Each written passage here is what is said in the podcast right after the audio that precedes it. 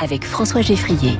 Au travail, c'est la chronique de Quentin Périnel chaque matin. Bonjour Quentin. Bonjour François, bonjour à tous. Journaliste au Figaro, Quentin, ce matin vous nous parlez de santé au travail. Eh oui François, euh, au travail, euh, Malakoff Humanis publie son 14e baromètre de la santé au travail que nous dévoilons en exclusivité ce, ce matin. On y apprend de nombreux enseignements en matière de santé sur le lieu professionnel et déjà cette bonne nouvelle, commençons par cela, euh, globalement les salariés se sentent bien au travail. Hein. Ils sont satisfaits à la fois de leur job et leur, de leur qualité de vie. Près de 8 salariés sur 10 sont dans cet état d'esprit positif. L'une des raisons de se réjouir, la flexibilité des entreprises qui ne cesse d'augmenter depuis 2020. Ça fait partie des nombreux signaux qui sont au vert, mais ça c'est dans l'absolu François, puisque dans le détail on découvre que 4 44% des femmes estiment que leur santé psychologique s'est dégradée, contre 32% pour les hommes en 2022, c'était moins le cas. Que se passe-t-il euh, précisément en coulisses?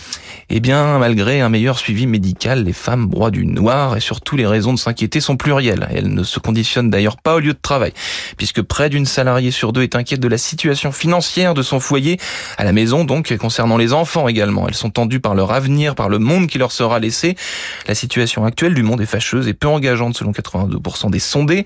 Idem pour l'environnement, encore une fois, plus d'une salariée sur deux a vécu des troubles psychologiques durant les 12 derniers mois pour les raisons que je viens d'évoquer, mais également parce que l'intensité et le temps consacré au travail est trop soutenu mmh. et les rapports, les liens sociaux battent de l'aile, semble-t-il. Comment, comment est-ce qu'on peut l'expliquer et surtout comment remédier à ces problèmes? Ah ben Déjà en tirant la, la sonnette d'alarme, ce qui est un peu le ton de ce baromètre Malakoff Humanis.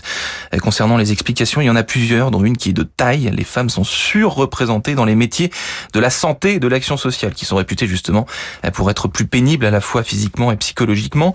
Pour les salariés de ces secteurs spécifiques, tous les signaux sont au rouge. Hein. Fatigue chronique, troubles du sommeil et des arrêts maladie à répétition. Les femmes attendent urgemment du soutien de la part de leur entreprise.